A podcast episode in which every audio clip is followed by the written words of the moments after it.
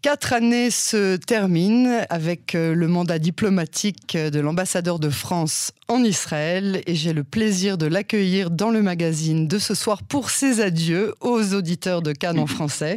Bonsoir, euh, monsieur Éric Danon. Bonsoir et bonsoir à tous vos auditeurs. On est ravis euh, de vous avoir. Merci d'avoir accepté euh, notre euh, invitation. C'est quatre années qui se qui s'achèvent avec aussi la, la, fin de votre carrière diplomatique. Comment est-ce que vous feriez On va évidemment parler du bilan de, de, ces quatre années dans, dans, dans, les moindres détails, mais comment est-ce que vous les décririez ces quatre années qui viennent de s'achever ah, c'est difficile de, résumer. Ce que je peux dire, c'est que ça a été intense, euh, par moments tout à fait exceptionnel, et que euh, je suis, euh, enfin, j'ai eu euh, la chance de vivre des, euh, des choses tout à fait passionnantes. Alors, après, on peut rentrer dans différents événements. Bien sûr. c'est ça que c'est ça mon impression là au moment de, de repartir d'Israël, c'est l'intensité de ces quatre années hum. et le côté absolument passionnant à la fois du pays et de ce qu'on a pu y faire. Pourquoi est-ce que c'était important pour vous de, de, de, de faire ce, cette mission en Israël?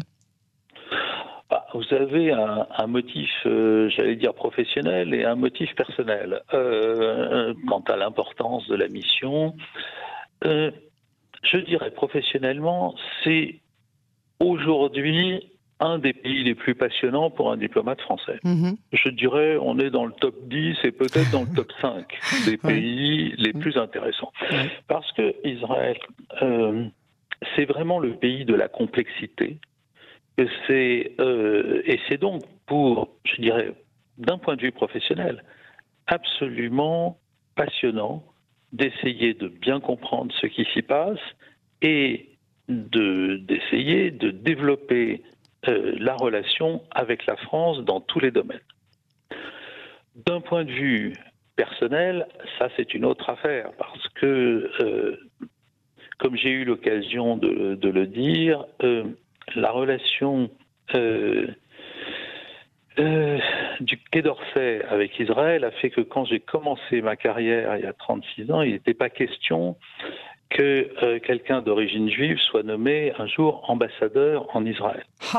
Et, et, on me l'a ah oui, euh, absolument. Vous savez, quand je suis euh, arrivé au Quai d'Orsay, donc en 86, je choisis les affaires étrangères à la sortie de, l'ENA et un entretien euh, de réception, de courtoisie avec le secrétaire général du Quai d'Orsay à l'époque, c'est toujours le cas aujourd'hui. Et, donc, on a un entretien tout à fait courtois et à la fin de ça, il me dit, mon jeune ami, avec le nom que vous portez, vous ne serez jamais nommé en Israël. Waouh comment est-ce que vous l'avez euh, reçu cette euh, J'ai présenté ma démission immédiatement. Waouh Et oui, et euh, j'ai dit, écoutez, si après tout ce que j'ai fait, j'avais fait un peu d'études et, et assez prouvé, je dirais, mon intégration et mon allégeance totale à la France. Si après ce que j'ai fait, je suis encore soupçonné de double allégeance, je préfère partir. Parce que c'était toujours ça le motif hein, au Quai d'Orsay. C'est en cas de crise, qu'est-ce que un ambassadeur juif va choisir, la France ou Israël? Et donc on n'en nommait pas. Je suis le premier à avoir été euh, nommé. Et j'ai porté ce soupçon de double allégeance pendant toute ma carrière. Parce que après, il m'a dit mais non, euh, mais non, mon jeune ami, vous avez envie d'être diplomate. Vous savez, il y a plein de pays où vous pourrez aller. Euh, euh, tout ça n'est pas bien grave et tout. Et mais au fond de moi, il y avait une blessure. Et parce que c'était la première fois que j'entendais un truc pareil, je venais d'une famille qui m'avait toujours dit que voilà, la France était le pays de tous les, les possibles. Et donc, ben, il m'a fallu j'allais dire, euh, vivre avec ça. Sur les temps, je n'ai jamais eu après une autre remarque de ce genre, hein, quand même. Ah mais euh, j'avais pas demandé à venir en Israël parce que forme d'autocensure, évidemment, après une phrase pareille. Et je suis infiniment reconnaissant au président de la République de m'avoir nommé euh, il y a quatre ans parce que ça m'a quelque part délivré de cette de la souffrance de cette blessure. voilà. Et ce qui fait que quelque part, c'était très enfin ça s'est révélé très important pour moi d'avoir comme dernier poste euh, Israël comme représentant de la France, parce que comme ça, la boucle est bouclée et je pars avec la blessure apaisée. Ouais, apaisé. à totalement guéri. on n'efface pas autant d'années comme ça. Mais euh, non, ça, ça, a joué et euh, vraiment, aujourd'hui, ça va beaucoup mieux. Et ceci d'autant plus que je pense que ça n'arriverait plus. C'est-à-dire que euh, je pense sincèrement que, et notamment après mon passage ici, la question ne se posera hmm. plus. Bah hein, et ça, c'est très important, évidemment. Pour moi, ça fait partie des choses euh, dont je suis content pour la suite. Bah oui, bien sûr. Vous avez ouvert la voie euh, à d'autres ambassadeurs qui peuvent être juifs ou non juifs. Oui, voilà, c'est ça. C'est-à-dire que, ça, que ça ne fasse plus débat. Ben oui, c'est ça. Et puis on, porte un nom euh, de famille euh, qui peut être absolument euh, pas forcément juif ou, musulman ou chrétien, et puis et, avoir une allégeance totale évidemment à votre à votre mission pour pour la France. Oui qui a été le cas, euh, bien sûr. Absolument, absolument. Quel, serait l'accomplissement euh, dont, vous vous souvenez euh, de, ces quatre années qui vous fait le plus sourire quand vous repensez au bilan de, ces quatre dernières années? Oh, il y a beaucoup de choses dont je suis, dont je suis content. je dirais, il y a des choses quantifiables, c'est-à-dire par exemple la relation économique et commerciale mmh. entre les deux pays. On a fait plus 45% d'export et plus 45% d'import en 4 ans avec 500 millions de euh, surplus euh, pour la France. J'en suis particulièrement content, d'autant plus que, d'abord, nous n'avons pas encore comptabilisé les dernières opérations. Je pense à Carrefour ah. ou à certaines nouvelles boutiques qui, sont, euh, qui se sont ouvertes, notamment dans le secteur du luxe. Et nous ne vendons pas ici à El nous ne vendons pas d'Airbus, même s'il y a quelques Airbus en Israël. Mais généralement, lorsque la France est en surplus par rapport à un pays, c'est très souvent parce qu'il y a des ventes d'avions de type Airbus ou des ventes d'armement. Mhm. Nous ne vendons pas d'armement et nous ne vendons pas d'Airbus. Et donc je suis particulièrement content que nous soyons quand même en excédent commercial. Mais surtout, quelque chose euh, à, décoller dans les échanges au niveau commercial et de ça, je suis très content. La deuxième chose dont je suis euh, extrêmement content, c'est la coopération dans le domaine de la défense et de la sécurité. Parce que ah, l'histoire de la relation, évidemment, est marquée par la rupture de la confiance en 1967, par la phrase du général de Gaulle et l'embargo qui a suivi. Mhm. Et à partir de là, eh bien, euh, à partir du président Mitterrand, tous les chefs d'État et de gouvernement français ont affirmé la main sur la cœur qu'ils ne transigeraient jamais avec la sécurité d'Israël. Mais en fait, malgré cela, le doute subsistait. Il y avait encore, et il y a encore en Israël, une suspicion par rapport à ça. Est-ce que c'est simplement incantatoire ou est-ce que c'est réel? Et je me suis efforcé de faire en sorte que ça soit réel, au sens d'une coopération bien plus forte qu'elle ne l'était avant. Je vous donne quelques exemples. On a euh, d'abord des échanges sur la question iranienne qui sont extrêmement forts, extrêmement importants, parce que nous partageons évidemment l'objectif clé qui est que jamais l'Iran ne devra posséder l'arme nucléaire. Ensuite, nous avons une coopération très, très forte dans les échanges de renseignements afin de lutter contre le terrorisme. Et pour ce qui concerne la région, évidemment, Liban, Syrie et euh, Irak. Euh, nous avons des escales de bateaux euh, toutes les cinq semaines en moyenne dans le port de Haïfa, et des frégates, voire même des sous-marins, etc. Et c'est le rythme le plus fort de tous les pays, même supérieur à celui des États-Unis. Et à chaque fois, ça entraîne des échanges de renseignements euh, très, euh, très, très importants en participant à la sécurité de la Méditerranée orientale et donc à la sécurité de la façade maritime d'Israël. Et puis, il s'est passé quelque chose récemment, et là, il y a quatre ans de travail derrière, c'est que, euh, enfin, nous allons démarrer des coopérations de recherche-développement dans les domaines les plus pointus de la technologie, y compris l'intelligence artificielle par rapport au conflit du futur.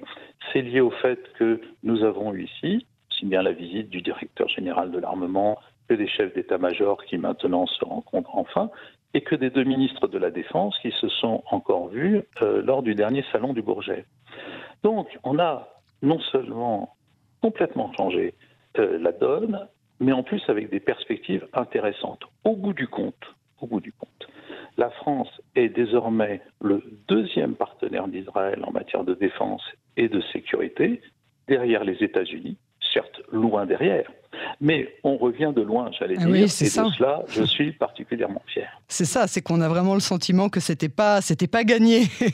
ah non, non, je vous assure que je vous assure qu'on revient de loin, et on peut euh, et on peut le comprendre au regard de l'histoire des deux pays, mais lentement, lentement, on a euh, remonté la pente.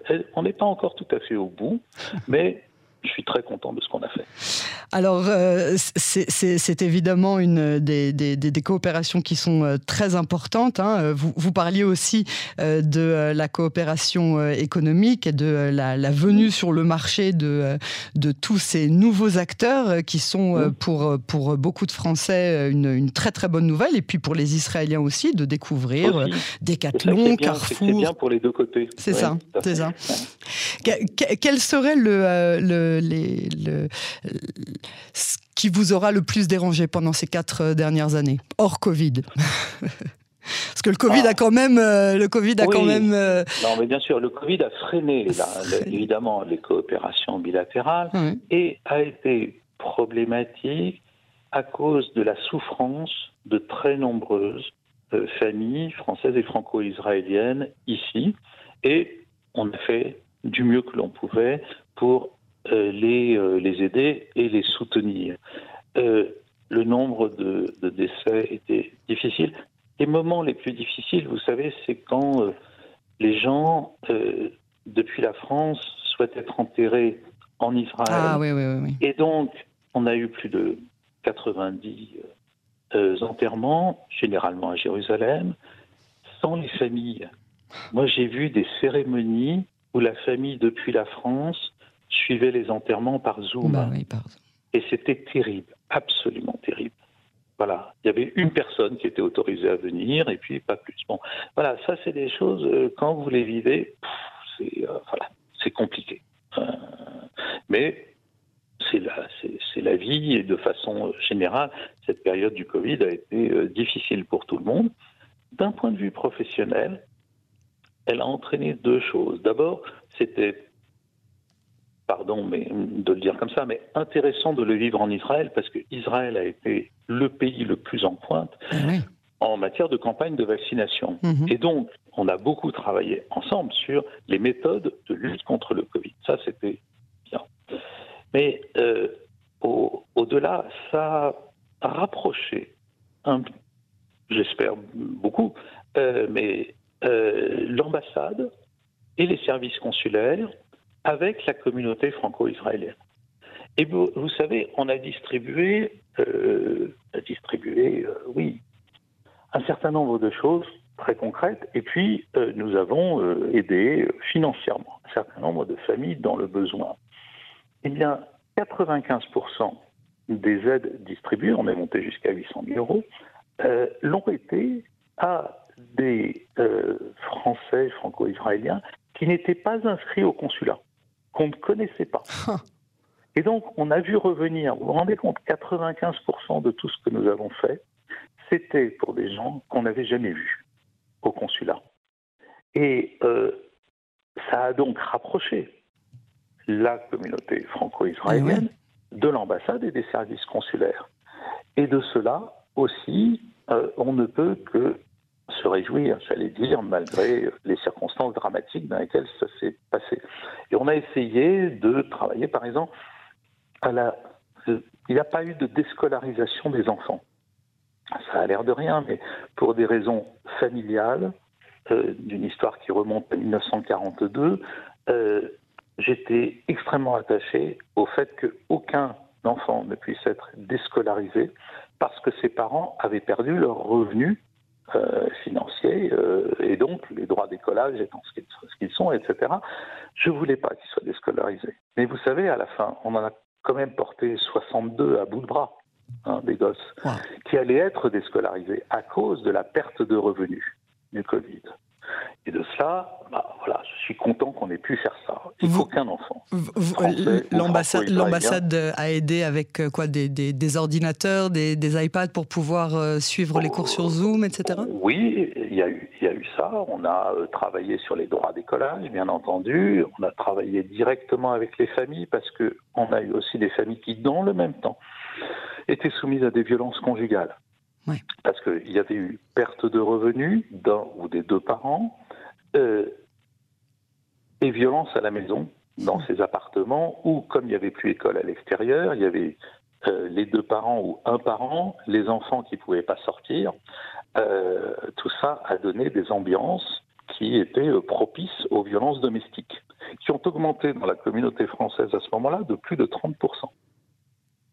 Et nous avons euh, aussi aidé les associations, euh, en particulier euh, le FSJ8. Avec qui vous avez signé une convention, me rappelle Oui, mhm. absolument. voilà, pour faire tout ce que l'on pouvait mhm. pour, pour lutter contre ça. Donc ça, ce sont effectivement les moments difficiles, mais qui ont été en même temps des moments de rapprochement entre, je dirais, l'équipe France ici, à Tel Aviv, et concitoyens au sens large du terme. Quel, serait votre regret si euh, vous deviez en avoir un? Je n'ai pas vraiment de, de, regret. En fait, le regret, c'est justement que le Covid ait euh, pas m'ait fait perdre deux ans en termes de coopération, parce que c'est pas vrai, c'est exagéré, mais quand même, ça a beaucoup freiné les choses. Mhm. Et si vous vous souvenez, la crise du Covid, c'est un mois et demi après la visite du président de la République en Israël. Oui. Puisqu'il était venu le 23 janvier 2020, euh, et un mois et demi après, il y a le Covid.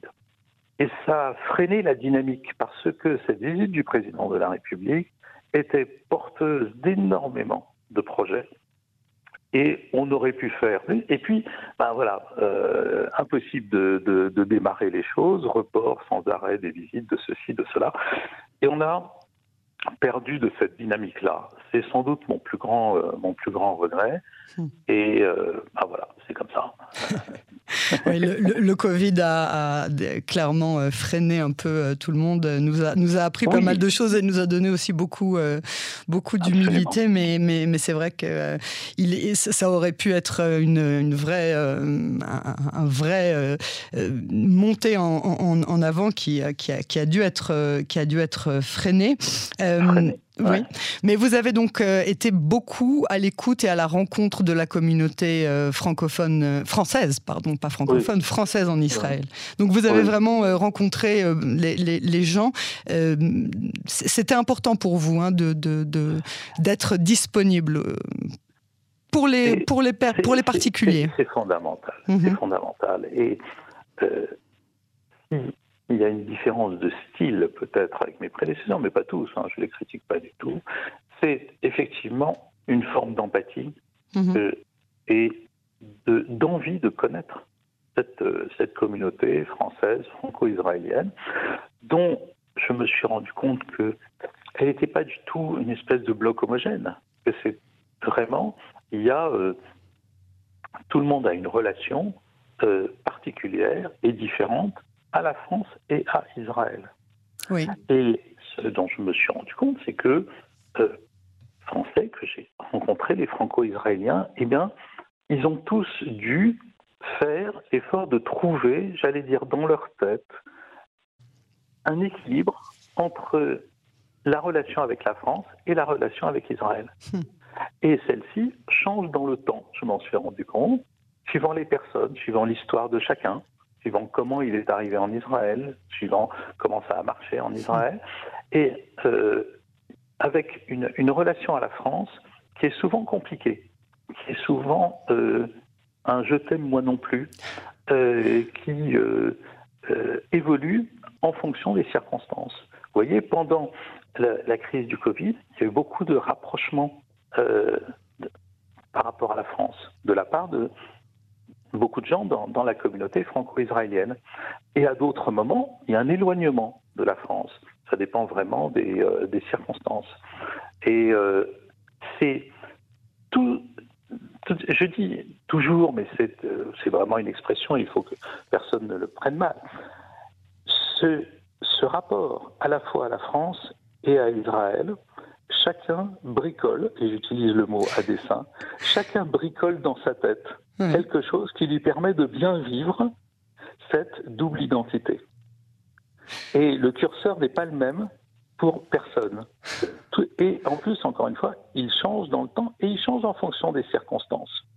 Je vois des gens qui adorent la France et qui se rapprochent euh, de nous euh, lorsque, euh, par exemple, il y a la crise du Covid, et puis au moment où, par exemple, la France vote euh, le paquet des résolutions palestiniennes à l'ONU, alors là, je peux vous dire que le curseur est complètement de l'autre côté. Donc voilà, et moi j'aime cette, cette, dynamique que chacun fait comme il peut, et que c'est l'ensemble de ces démarches qui fait la, la vigueur de la communauté franco-israélienne et euh, je dirais que c'est l'âme vivante de la relation entre les deux pays. C'était votre dernier 14 euh, juillet euh, cette année, et c'était une fête empreinte d'émotion hein, pour vous. Oui, parce qu'il y avait à la fois le 14 juillet et le départ d'Israël et la fin de ma carrière diplomatique. oui. Bah oui. parce que l'âge, malheureusement, l'horloge tourne. et donc, forcément, c'est mon dernier poste. Alors, et euh, voilà. Euh, donc c'était, comment dire? Oui, et en plus, il y a eu une ambiance particulière. D'abord, il y a 800 personnes qui, vont, qui sont venues. Une partie est venue aussi euh, pour me dire au revoir. Et ça a été extrêmement touchant.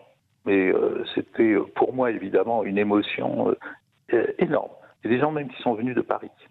Et donc, il y avait tout à la fois. Quoi. Il y avait le 14 juillet et le fait que pour la dernière fois, j'entendais depuis ma position d'ambassadeur les trois hymnes successifs, c'est-à-dire la Marseillaise, la Tikva et l'hymne à la joie européen. Hmm. Et vous imaginez, je veux dire, je suis là, j'écoute les hymnes et c'est la dernière fois que j'écoute les trois hmm. en tant que représentant de la France. De la France. Alors, j'ai fait, je crois, à la caméra, ça se voit, je fais bonne figure. À l'intérieur, je peux vous dire que c'était pas tout à fait la même affaire. C'est d'autant plus euh, noble de, de, de, pouvoir exprimer ce genre, euh, ce genre d'émotion. Ça, ça, montre au contraire que c'est pas, euh, ça n'était pas rien, bien au contraire, c'était quelque chose ah de particulièrement ah, émouvant et touchant, bien sûr. Bien sûr. pour, pour, terminer, monsieur l'ambassadeur, quels sont les projets d'un ambassadeur qui s'apprête à arrêter sa carrière diplomatique après tellement d'années? Eh bien. Vous savez vous reposer? Non. Et donc, donc là, on prend euh, un mois de, vacances en famille et l'agenda de septembre est déjà plein. Ah Alors, ah oui, c'est. Euh, voilà. quand j'ai mis sur les réseaux sociaux que je partais, dès que j'ai appris, je dis euh, je m'en vais le 31 juillet et mon successeur, et voilà. je me suis dit, qu'est-ce qui va se passer, quoi? Eh ben deux jours où il ne se passe rien et ensuite énormément, mais vraiment énormément de propositions qui sont venues et qui me permettent de choisir un peu. Il y aura, euh, j'allais dire, euh, enfin j'ai trouvé deux, trois projets qui font sens pour moi, plus euh, tout ce qui tourne autour de la transmission. Ah. Et la transmission, ça va j'allais dire, de, de, la famille, les petits-enfants, euh, jusqu'à euh, l'université. Mhm. Et il y a eu de très belles propositions du point de vue universitaire. mais aussi des choses avec des entreprises et des entreprises euh, qui, pour moi, euh, voilà, font sens pour le, bien commun. Mhm. Si vous aviez euh, un message à, j'imagine que vous en aurez d'ailleurs, un, un, seul conseil à donner à votre successeur, lequel serait-il? Prendre le temps de bien comprendre la complexité de ce pays. C'est un pays qui peut, de l'extérieur, paraître simple, mais ce n'est pas vrai du tout, car euh, les médias et la sphère des réseaux sociaux en donnent une caricature en permanence et jamais la vraie image. Ce pays est beaucoup plus compliqué qu'il n'y paraît. J'ai commencé à en parler avec lui, donc nous avons des séances de Zoom où j'essaye de transmettre quelque chose de ce que j'ai appris euh, du pays. Je crois que c'est fondamental. Mhm. Ensuite, trouver j'allais dire, la bonne empathie avec la communauté française et franco-israélienne, parce que c'est cette qu'il faut s'appuyer pour développer au mieux les relations entre les deux pays. Voilà ce que je peux essayer, enfin ce sur quoi je travaille avec lui actuellement, et euh, je crois qu'il est tout à fait ouvert à ça. C'est tout ce que on peut se souhaiter. Euh, je vous remercie beaucoup euh, d'avoir euh, accordé cet entretien qui était vraiment très émouvant pour clôturer ces quatre belles années de, représentation de la France. merci beaucoup, Monsieur l'ambassadeur Eric Danon. Et à très bientôt, on l'espère en tout cas, que ce soit sur Cannes en français ou à très bientôt en Israël. Absolument. Merci. À très bientôt.